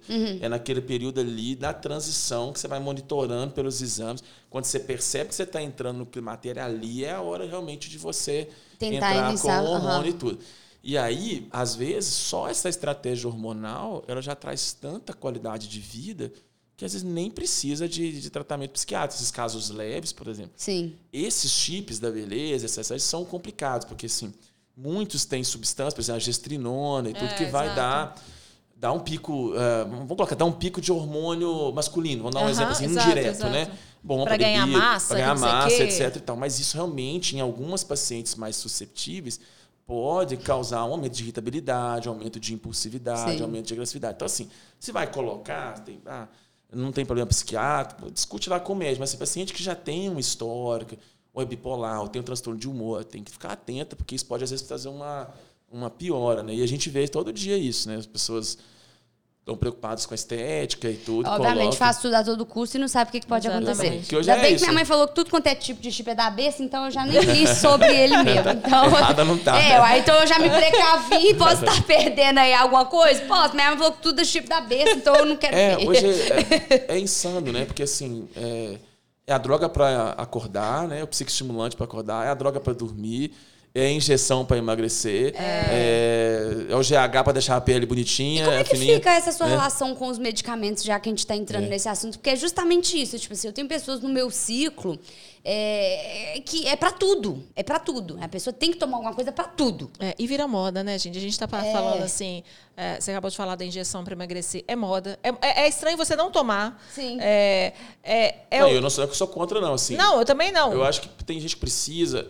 Igual a psiquiatria, a gente tem que aliviar sempre, né? Sim, demais, Eu não vou deixar o tem essa- paciente pirar, deixar assim, mas assim, a gente hoje, falou relação, a gente tenta segurar Mas, o é- máximo, mas, é- né? mas Mas não é o para todo máximo mundo, mesmo. Ismael. Mas é. aquela coisa assim, não é para todo mundo, Não, sabe? Assim, a, a- a- a evolução de medicamentos também veio para salvar vidas, veio para ajudar. Com veio- certeza, com obviamente. certeza. Mas não é para é todo insano mundo. tanto Eu vou te ser muito sincera. Sabe o que aconteceu Auto, comigo? a automedicação é altíssima. Eu fiz uma automedicação de um remédio para emagrecer, de uma dessas injeções aí. Eu tive uma depressão tão forte, eu não tô brincando com você. Eu tive, um- eu- eu- me causava uma crise de ansiedade, eu não dormia. Aí eu pensei, ah, beleza, mas eu vou emagrecer, então vou tomar. um- Aí você vai somando. Aí eu falei É. assim, não, vou, vou começar. A to... Nunca tive problema para dormir na vida. Nunca, inclusive eu, eu, Dorme eu tô em encostada. Eu tô em parto, eu não tô brincando, não. Eu encosto, eu durmo. Quem trabalha comigo sabe, eu durmo três minutos, eu sonho. Nunca tive problema para dormir. Nunca, de repente me começou a me dar uma, uma ansiedade. é, eu comecei a ficar nervosa. Então, assim, não é para todo mundo, sabe? Funciona muito bem para você, funciona muito bem. pra- Mas não é para todo É, mundo. Me, me causou uma angústia absurda, Sim, coisa que eu nunca sim. tive. São Mas é pessoas- isso, essa coisa da automedicação. Tipo, É, e essas coisas, essas canetinhas, né? As pessoas compram sem receita, né? É isso, Então, você vê assim, no TikTok, você compra É. porque a fulaninha comprou, não é? óbvio, óbvio. E aí é um problema, assim, porque às vezes a pessoa não tem resistência à insulina, ela não tem um marcador, né? Uhum. E a realidade é, é fato. Um, um- um bom suporte nutricional, aprender a comer, você resolve. É. Né? É, o- a questão, ela, ela é o que eu estava falando antes, é a mudança de comportamento, né? O ser humano é terrível. Eu conversei com a gerente da Araújo outro dia, batendo papo lá, fui comprar um negócio, ela falou, cara, vende demais, assim, você tá batendo papo sobre... Mas aí, Eles têm metas agora. Eu, eu- no dia que eu fui comprar, ela falou assim: Nossa, você tá, você batendo minha meta. E aí, e aí e olha, olha que loucura. Aí eu comecei. Gente, eu, nunca, eu, não, eu não tomo aspirina. Aí eu comecei. Da- do negocinho pra emagrecer, aí eu falei, vou pôr pra dormir. Aí se eu acordava nauseada, aí você tomava um remédio pra enjoo. Aí do- ao longo do dia você perdia a produtividade. Aí você to- queria tomar o Venvance pra dar É. produtividade. Você começa a acumular e você começa a, Aí você ficar... vai, é um Zolpidem pra dormir, é a caneta pra emagrecer, eu é um cheguei a Venvance conhecer pra caso de amigo. produtividade. Eu cheguei a ter caso de amigo meu que ah, o dia quando eu tomei Mesopidem, é, dormi como uma pedra. Tinha, tinha- me contou que tomava, chegava a tomar 5, 6 na noite. É isso, sabe? Não é pra todo mundo. E é uma coisa assim, gente, pode bater muito mal Mas em a você. galera quer cortar caminho. Porque a gente Exato. acabou de falar aqui que é. grande parte dos casos é, é você tem que fazer uma mudança no seu estilo de vida. Exato. Então, se você para pra recalcular essa rota nesse sentido, mas não, tipo assim, parece que não, entendeu? Tipo assim, nada contra medicamento, nunca tive. Não, bem não, Nunca mas tomei assim, também, nunca tomei, graças mas- a Deus. Só que eu vejo muito isso porque eu tenho acesso a amigos da minha idade, que eu considero que nós somos pessoas muito novas. E assim, É. É, e assim, o que é pior, né? Não é, é sem supervisão nenhuma, né? É, Comprando problema é assim, esse. farmácia clandestina. O problema Porque é os pacientes chegam esse. no consultório e falam assim, mas como é que você tá tomando essa quantidade toda? Ah, eu compro na farmácia. Ah, não, doutor, tem uma farmácia que entrega sem receita. É, virou narcotráfico, É, né? Assim, é, então- não, você vai ali então- na Praça 7, é, um esquema, uma coisa de outro mundo. Mas, e assim, eu- mas a gente fala assim, porque saúde mental não é uma ponta, é, como a gente disse no início, né? Só de diagnóstico e tudo. A gente tem que começar a refletir sobre isso. Porque daqui a pouco a gente vai estar todo mundo tratando. Sim. né? Isso não é normal. Ô, ô, Ismael, mas me conta ainda então, por que dessa resistência das pessoas tomar. Não, ó, as pessoas. Eu, eu é, a canetinha de emagrecer, o Venvança, tal, tal, e tem uma resistência enorme para tomar remédios psiquiátricos, né? É, ainda tem isso, né? Porque Até de visitar o psiquiatra. Porque aí, Exatamente, até casando de a pergunta procurar. da Paula, eu te já somando. Quando que uma pessoa procura o psiquiatra? É. Ou, é, porque realmente as pessoas ainda falam assim: ah, mas eu tô tomando um remédio porque o psiquiatra. É doida. Porque às vezes é bom eu ir lá no psiquiatra, ué, É e ótimo. eu saber que eu, eu posso fazer É, um exatamente. preventivo psiquiatra. Não sei se isso existe, ué, vai que. Ah, seria ótimo se as pessoas fossem assim, né? Mas Mas na se puder, me verdade, avisa que eu vou marcar amanhã. Uai. na verdade a- o preconceito ele vem de muito tempo, né? A psiquiatria, ela, infelizmente, ela foi sempre associada à loucura. a- E às vezes até assim, politicamente, hoje, ainda até hoje existe isso, né? Tem aquela ideia de que psiquiatria é uma coisa que vai torturar, uma questão assim. Sim. A gente, você vê Dar a choques própria não sei eletroconvulsoterapia, que é fantástica, e as pessoas ainda hoje acham que é uma tortura, que é uma. Né? E quantas pacientes eu já, já fiz eletroconvulsoterapia em grávidas, com resultados tão, tão maravilhosos. né? Então, assim, a psiquiatria é muito carregada dessas questões que são históricas, né? Dos manicômios. Então, Que não isso podemos gerou, negar que foi muito claro, traumático. aconteceram e tudo. Mas se você vai hoje, por exemplo, num, num hospital psiquiátrico, né? E eu falo a maioria, no Brasil, nossa, é, você não, não, tem, não passa nem perto do, Aham. do, do, do que era antigamente. Né? Você tem toda uma política de humanização. A gente tem hoje os serviços substitutivos, né? que graças a Deus eles resolvem os CAPs, a maioria dos problemas. Mas, ah, voltando, isso é um preconceito histórico. Né? E um preconceito também porque ah, se lida muito mal com as doenças do cérebro. Né? Isso é uma questão educacional. Por não ter ah, um exame de imagem, né? os diagnósticos são clínicos, por você não ter ali um exame laboratorial, as pessoas acabam não tendo uma, uma assertividade de entender, de compreender que aquele diagnóstico ele é real, que ele existe. Né? Não faz um check-up do Ninguém cérebro. questiona um- uma fratura, ninguém questiona uma hipertensão. Você mede, né? Na psiquiatria a gente trabalha com a linguagem, a gente trabalha com escala, lógico, Entendi. exames, ajuda o diagnóstico diferencial e tal. Então, assim, a ausência também, às vezes, para o paciente de materializar a caneca, que isso aqui é a depressão. Aham. É, isso também traz um prejuízo muito grande.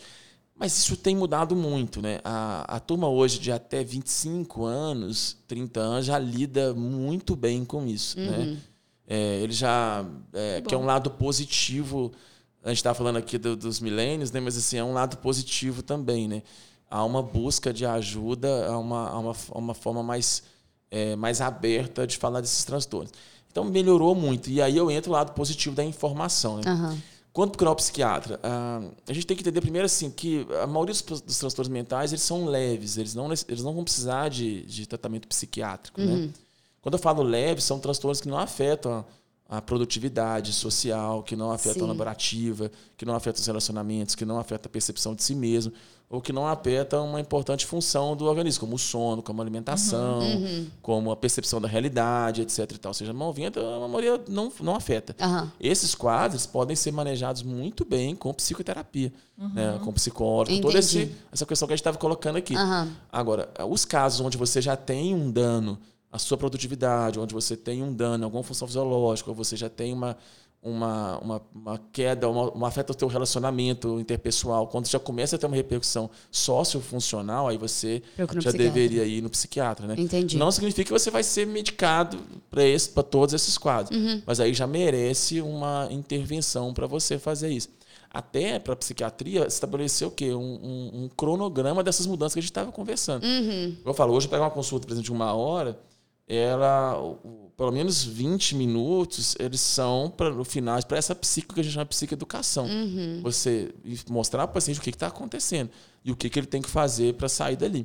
E isso um, é- é muito diferente de você pegar um monte de informação picada e da pessoa ter, enxer- enxertar ali a tua vida dentro desse roteiro. A gente vai entrevistando o paciente, vai vendo, olha, tá vendo aqui, ó, 2019 aconteceu em 2020, olha o que, que você não fez, olha aqui teus parâmetros, como é que tá a tua parte clínica, ó, tem muito tempo que você não faz isso, vamos olhar isso, vamos ver seus hormônios. Então a gente vai dando uma gatilhada em várias coisas que a gente precisa de abordar. Aham. Então, assim, a psiquiatria, nesse ponto, ela é bem interessante.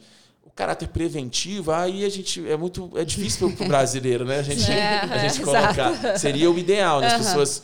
Mas só delas, se elas procurassem, quando já começasse a ter essa repercussão funcional, a gente já ficaria bem satisfeito. Eu ainda digo mais, você falou várias coisas preventivas, até mesmo no sentido do estilo de vida, né? Então, você consegue começar a prevenir, É. hã, né? Com mais antecedência. Sim. Você ter a consciência de que o seu estilo de vida ele pode afetar diretamente sua saúde mental e por aí vai. É, verdade. e, e é importante, eu falo assim, até a questão da, da terapia, né? A terapia é muito importante, né? A, a psicoterapia hoje, ela é bem feita, nossa, ela, ela resolve. A nutrição, né? A gente Aham. falou aqui um monte de psiquiatria, mas esses profissionais hoje, eles, eles deveriam ser os mais procurados. O nutricionista, Sim. o psicólogo, Sim. é, o, o operador físico. Sim. Que essas pessoas, elas têm a- as chaves das prevenções. É. Né? Então, assim, eles deveriam. A gente deveria preocupar muito com eles É. é, por anos, para a gente evitar de ir no psiquiatra, A Nutri hoje, inclusive, falou isso, que vem crescendo muito a busca pela nutrição infantil, para que você comece lá com a sua criança, todo esse plano alimentar, que antes não existia isso, Sim, não era É, e não é assim, como possibilidade. você falando, não é colocar uma pressão. A gente não tá Sim. assim. Eu lembro quando, há 11 anos atrás, eu dava aula na faculdade, eu tinha concurso público, eu tinha consultório, eu tava um caos. Uhum. Eu pesava uns, uns 20 quilos a mais, né? Do que eu peso hoje. E eu, eu fui fazer um check-up, meus exames estavam péssimos. Eu disse, Uhum. "Gente, Se eu continuar assim, eu vou morrer com 45 anos, eu vou ter um infarto, vou morrer. Uhum. Então, assim, e eu fui no nutricionista, eu falei, vou parar minha vida. Eu Falei, pô, tô atendendo, eu tô vendo o que que acontece e eu mesmo não É, estou pelo amor de Deus, cada de cuidando, Ferreira, de né? pau. Não dá. E foi quando eu comecei a reformular minha vida. Então, eu fui no nutricionista e foi, uma, foi ótimo, porque Sim. ela me ensinou a comer. né? Não me passou nenhum suplemento, Uhum. não me passou nada que eu tivesse que manipular, não me passou nenhum tipo de código diferente, nenhum tipo de rigidez metodológica para alimentar, mas me ensinou a comer. Exato. né? Então, assim, eu aprendi a comer direito, aprendi a comer o que era saudável, Uhum. a descascar mais, a embalar menos, a, a tentar, dentro do possível, durante a semana, ter um roteiro alimentar. E aí, o que, que eu fiz? Segunda coisa, vou, entrei na atividade física. Aí entrei num grupo de funcional. Aí eu passava lá, morava perto do Belvedere, vi os velhinhos correndo. Eu falei, esse trem não é difícil. Esses velhinhos estão tão correndo. correndo. Não é difícil. Comecei a caminhar, comecei a correr. Aí depois fazer maratona. E aí fui mantendo. Então, assim, são hábitos aqui que hoje eles já estão introjetados na minha vida. Não tô dizendo que é perfeitinho, porque eu não quero uma vida chata. Eu não quero deixar de tomar uma Coca-Cola de vez em quando, eu não quero deixar de tomar uma cerveja de vez em quando. Não tem esse problema. Mas é justamente ser o hábito Mas saudável. o meu hábito em 80%. priorizar. É, meu hábito, por exemplo, pelo menos de segunda a sexta, é, ele é bem redondinho, ele é bem, bem Aham. tranquilo, ele é bem encaixado. Aí é o que a gente volta lá no início, são disciplinas, né? Uhum. A vida espiritual é assim, a vida, tudo é disciplina. Não tem jeito, a, nossa a gente vive na era do imediatismo, rápida, acelerada, mas o que a gente precisa é de disciplina. Quem tem disciplina hoje, né? A disciplina de médio e longo prazo é que vai trazer resultados. Isso em qualquer área da vida, né? Podcast, vocês. Ele vai crescer com disciplina. Com toda certeza. exatamente. Com toda Exatamente. certeza. Como tudo na vida, né? Muito fantástico. Você não atende crianças. Não tendo crianças, só Mas é uma demanda dois- que vem crescendo, né? muito. A, a questão infantil, ela, ela, a partir de. Os psiquiatras infantis começam a atuar a partir de 5, 6 anos, às vezes um pouquinho antes. Mas eu te falo que a, a psicoterapia de famílias, ela dá muito, bem, muito bom resultado, né? É, não, não que o psiquiatra infantil não intervenha, mas é impressionante como que, quando você trata o ambiente familiar, você melhora a criança, né? Os pais às vezes levam a criança, entregam para o médico, faz aqui alguma coisa, mas você trata a família. É. Psiquiatria infantil é um tratamento sistêmico, é um tratamento que envolve família. Você não tem resultado sem mudança de família. Sim. Ah, que Do ambiente, dos importante, hábitos. É, criança- Importante isso mesmo. Então, né? assim. É, É o todo, né? É, tem que mudar. E isso está mudando, né? Aham. Mas eu falo, a, a, a gente voltando lá ao início, né? a gente tem que voltar a essas ancoragens, né? Concordo. Colocar nos meninos é, os eixos estruturais, né? Da família, da espiritualidade, né? Da ética, da moral, né? São coisas que são bonitinhas nos livros, né? Ah, dos papéis sociais, né? Das tradições. Isso parece ser uma coisa meio ultrapassada, mas a, a evolução humana, a ciência, mostrou que quando você tirou isso, você está Deu muita liberdade e ninguém sabe pra onde então, tá assim, a gente indo. precisa de ancorar mais esses meninos. Você falou dos, da- dos limites, dos freios, né? A gente precisa de estabelecer limites é, psicológicos mais bem estabelecidos. As crianças precisam de réguas, né? É, de, de medição, né? elas precisam de parâmetros, a gente precisa de estabelecer mesmo. A gente não pode deixar isso correr muito solto. E aí o pai e a mãe ele tem que sim delimitar espaços, né?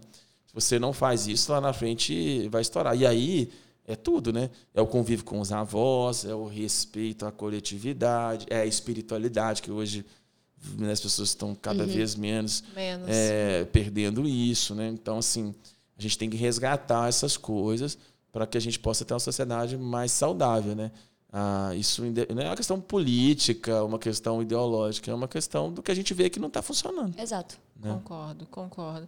É exatamente isso, essa âncora que eu acho que está faltando assim muito, né? O respeito, eu vejo assim, eu vejo pela, pela minha filha, eu passo por essa vivência assim, é, da falta de respeito com um professor, sabe? E às vezes eu vejo no- nos grupos de pais assim, é, que tudo é muito latente, né? Assim, a dor do, do filho, assim, ah, porque o professor falou e Gente, mas é a falta de respeito. Eu lembro que na nossa época, sabe assim, a gente Professor tinha o professor, era, é. era autoridade. As pessoas são autoridades, porque começa a falta de respeito ali com o professor e passa para os avós, pela falta de respeito com o adulto, pela não coletividade, sabe? E, e é exatamente isso. Nunca li- e às vezes não é nem por uma falta de educação, é porque realmente nunca foi ensinado, nunca foi, nunca foi posto essas regras para ele, É, né? e às vezes o, o- o pai, ele, ele, ele fomenta isso, né? É, Essa exatamente. guerra, né? Eu É. vejo isso. Então, assim, o, o pai que deveria ser aquele que impõe essa hierarquia, Não. né, ele catalisa essa questão, né? Do, ah, eu, Ah, tenho, eu tenho três filhos, né? Eu tenho um que é especial. Então, a gente tem essa... Eu tenho uma criança com síndrome de Down. Então, assim, a gente sabe os desafios que são da escola, né? Imagina se eu chego na escola e falo, não, tem que ser assim, que vai ser assim. Aham. É, fica um ambiente insuportável, até para o profissional, né? Então, por exemplo, eu atendendo, atendendo muito professor, eles reclamam muito disso, professores mais velhos. Falam assim, ó, a época áurea da educação, da época boa, passou, né? Porque hoje a gente não é respeitado. Não, né? e não é E não é mesmo. pelas crianças, eles não reclamam das crianças, eles reclamam do desrespeito dos pais. Dos pais, eu né? vejo isso. Assim, os seus Meu pai pais, me eles- falava muito isso. Você passa vergonha. se eu for na escola e você estiver achando que eu vou tomar o seu lado, você vai passar vergonha na frente de todo mundo. Em casa a gente conversa. Exatamente. Ah, então, exatamente. Então, assim, a gente. São coisinhas bobas, aparentemente. Mas ou a gente não começa a fazer desde pequenininho, a gente cria um monstrinho lá pra frente, entendeu? Exatamente, Que vai engolir a gente. Vai. Então, É, depois tenho chega um ponto que disso. você não vai conseguir mais resgatar facilmente, né? É, eu Então, tenho medo de, de, eu acho que mudanças. a gente tem que assim. fazer uma, uma, uma revisão estrutural, né? E, e colocar mais esses limites, esses significantes, né? A psicanálise fala muito disso, eu acho legal na psicanálise, assim, esses freios inconscientes que os pais estabelecem na criança e que eles vão ser parâmetros é, de ancoragem para a vida inteira. Uhum. Isso é muito real. Não, fantástico, Então, quando- essa, fantástico Quando você tiver seus meninos, começa cedo. Ela já tem os dela. Né? Ensina a criança, né? Já estava É, escrito. já, o caminho que deve andar. Exatamente. E quando crescer, não se desviará dele. Já estava escrito. É Gente, demais. Eu, assim, pra ser bem sincera, eu, se eu me deixar aqui, eu converso a noite toda. É, eu entendeu? também. Porque É eu tenho muito, muito- inúmeras perguntas. A gente marca e outro dia. Tem que marcar outro dia. Eu acho muito interessante esse assunto. É, o Ismael tem vários livros, né? E, e eu, Fantástico. eu acho que é legal porque é uma leitura facinha, tipo assim, de um assunto tão. Tão legal, né? Tipo, sei lá, lá em casa já vi dois, três, não sei quantos são, quais Três. são os assuntos de fato. É, mas legal, pra quem quiser ler, eu tô inclusive lendo esse que ele citou. Qual que é o nome dele mesmo? O último, É. o último é Procura da Felicidade. Exatamente esse, que fala muito da sociedade do cansaço. É uma leitura fácil, tranquila, de um assunto de extrema importância. Então, assim, se ele não iria falar sobre eles, eu já tô falando porque eu Sim. tô achando super legal. É, e recomendo, acho interessante as pessoas lerem É, e terem eu- esse contato. Eu vou te ser muito sincera, Ismael, assim, eu vivo uma, uma rotina muito cansativa, eu vivo um burnout, assim, latente em mim, sabe? Pela, pela rotina que eu, que eu vivi, que eu escolhi e tudo. É, vejo isso refletido um pouco na- nas, nas, na- nas atitudes dos meus filhos e na vivência dos meus filhos.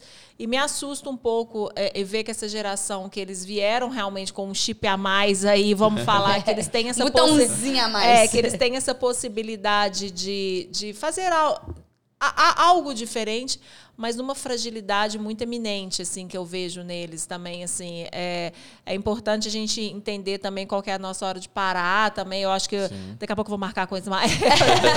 eu acho que é importante a gente conversar com as mães também, que eu vejo isso uma, uma, uma, uma frequente aqui no meu estúdio, sabe? A gente comentou, até comento com a minha assistente, fala assim, nossa, vem para o ensaio gestante aquele mulherão empoderado e volta para o acompanhamento de seis meses, aquela mãe com o cabelo cortado, acabada, sem querer tirar foto, sabe? Aquela mulher que era linda, linda, linda, sabe? Que é linda, linda, linda, que não era, não, que é linda, linda, linda, vem para o acompanhamento de seis meses acabada, esgotada, sem maquiar e falar que não quer tirar foto e que. E aí você fala assim, gente, hum, vamos, vamos cuidar de você também, Sim, sabe? sim. E a gente fala muito disso, assim, para as mães, principalmente, para você cuidar do seu filho, você precisa também se cuidar, né? Você precisa estar bem com você mesma, né? É, a gente sabe assim que é um Brasil complicado, todo mundo tem que trabalhar, né? Sim. As pressões econômicas são muito grandes, né? Mas sempre tem uma gordura que você pode cortar, né? Uma redução de custos, ah, um estilo de vida, um padrão de vida, né? Que a gente não precisa. Eu vejo muito, eu tenho muitas histórias legais no consultório, né? De pessoas que fazem essa força, essa, essa a forceps, né? Essa mudança de vida depois às vezes até de alguns sustos que a vida traz, mas uh, trabalham menos. Uhum. E aí vem mais qualidade de vida, vem repercussão nos filhos. E aí são escolhas que a gente tem que fazer. Né? Eu sei que para a maioria dos brasileiros isso é muito difícil, tem sim, que acordar sim, cedo, sim. pegar um ônibus. E é a questão de subsistência. Mas tem muita gente que poderia ter um ritmo de vida diferente e não faz porque realmente não planilha e não uhum. toma as decisões corretas. Né? Então tem que entra, sai dessa pressão. Entra no ciclo vicioso de uma bola de neve Sim. e que lá uma hora, uma hora a conta chega, sabe? Sim. Uma hora a conta chega, as consequências chegam, chega um climatério que, que for, Isso. sabe? Sim, e chega e chega chegando mesmo, sabe? E chega chegando sem você querer para as mulheres, né? Vão pensar assim, quanto você menos espera, vai chegar Aham, e é uma hora a conta chega. E esse acúmulo de déficit que foi carregado ao longo da vida, mas é isso, a gente tem outras possibilidades é, alimentares, é, de saúde de tudo, com possibilidade de academia ou é. com uma caminhada simples Sim. no seu a prédio. A nova qualidade enfim. de vida mudou, né? Antes a, a, qualidade de vida era aquela pessoa que trabalhava muito, ganhava muito, tinha uma posição é. de sucesso. Hoje a qualidade de vida é esse todo que a gente, graças a Deus, vem abordando isso aqui com muita frequência. Que é isso que você falou, é, é a boa sabem. gestão. É, nossos é. avós sabem, é a boa gestão do nosso tempo, é. né? O que realmente vai mudar a longo prazo, você trabalhar desse tanto, você fazer isso desse tanto, e a longo prazo o que, é que vai acontecer? Então, eu acho que é isso, essa é. gestão. Seus livros estão à venda venda? Tem, todos. Amazon, todos. Se jogar na internet, todos os sites. A gente vai de deixar livros, aqui os links é. da, da, dos livros do Ismael. Eu sou uma que já vou adquirir, Não, vou é ler. Bem legalzinho. Eu tô terminando colocar, esse lá, vou te, vou te mandar vou ele. Vou colocar pra. eu roubei do meu pai, inclusive. Deve ser algum presente, vai vir até com algum dedicatório do Ismael, se eu não me engano. tá lá, eu sei que eu, tem alguma coisa sei, escrita. Eu acho que eu não sei se ela foi no lançamento do último livro, não lembro agora. É, eu acho que meu irmão foi é. aí com a Raquel e eles trouxeram. Aí eu vi lá no negócio do meu pai, eu falei, Mamãe, tá alguém tá lendo isso? Meu pai falou, não, ele. Pô... Aí minha mãe falou, seu pai tá viajando, mas eu acho que ele pôs aí, porque ele vai fazendo uma é. pilhazinha, né? Porque eu acho que deve estar tá na fila. Falei, ah, não tá mais. Ah, eu aí eu só avisei depois. Falei, vai, pegar o livro do Ismael. Eu acho que é importante o, a gente ter esse tempo também. É, o irmão dela namora uma cruz, né, que eu conheço, então assim. Depois a gente conta a história. Ai, ai. Mas, mas é importante. pelo convite, viu? Eu Ismael, que agradeço. a gente veio pra falar de, de depressão, alguma coisa. Quando a gente acabou. É, mas eu acho mas que é esse papo inicial é, geral é muito importante. A gente vai. A gente, sim, se você aceitar é. o convite, a gente gostaria certeza, de ter aqui no, no outro momento para falar especificamente de, de assuntos determinados, mas eu acho que esse global, então, para as pessoas entenderem realmente, sabe, essas questões psiquiátricas são muito importantes. Tenho certeza que foi muito importante para muita gente. Demais, eu acho super interessante esse assunto. Muito obrigado por ter vindo e assim, demais, demais. Vou continuar acompanhando. Segue ele em todas as suas redes sociais, sim, tá, sim. galera? Então, ó, você já viu que tem conteúdo em livro, tem conteúdo no Instagram dele que eu sei que tem, tem conteúdo no YouTube que ele soltou isso aqui. Então, tá à sua disposição. A gente tá vai bom? deixar os links aqui, não deixa de maratonar, porque eu vou fazer isso. Eu acho que a gente precisa cuidar da gente sim. e que a gente quer morrer com 100 anos também. Depois de 100 anos, igual a avó do Ismael. E é isso, galera. Um beijo pra vocês. Espero que todo mundo fique bem, tá bom? E até o próximo podcast. Obrigada, até pessoal. Mais.